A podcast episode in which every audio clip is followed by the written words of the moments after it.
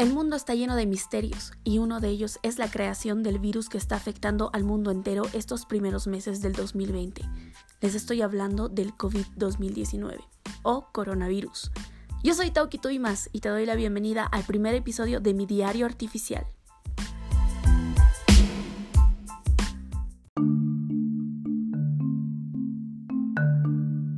Aquí van algunas teorías sobre el origen del nuevo coronavirus, agregando un poquito mi punto de vista.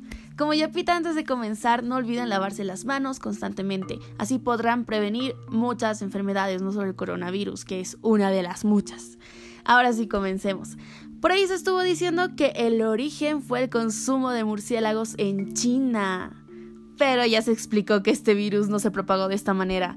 Todos hemos escuchado esta teoría y yo creo que hay personas que aún lo siguen creyendo, pero no es cierto. Ah. Otra teoría se basa en que grupos farmacéuticos crearon el virus para vender vacunas. En resumen, quieren ser ricos. Ah, pero quién sabe si es cierto. Por otro lado, la teoría que a mi parecer tiene validez por antecedentes, en realidad, es que los medios inventaron el virus. Lo que sí es cierto, los medios de vez en cuando informan de más y causan pánico o informan mal, entonces hay que tener un poquito de cuidado con eso y siempre informarse en las páginas oficiales que ahora mismo son las la de la Organización Mundial de la Salud. Otra teoría que estuvo rondando en algunas personas es que esto es una reducción de población, lo que significa que el virus fue creado, que es como una guerra biológica y como siempre el acusado es Estados Unidos. Chan, chan, chan. siempre hago mi chan, chan, chan.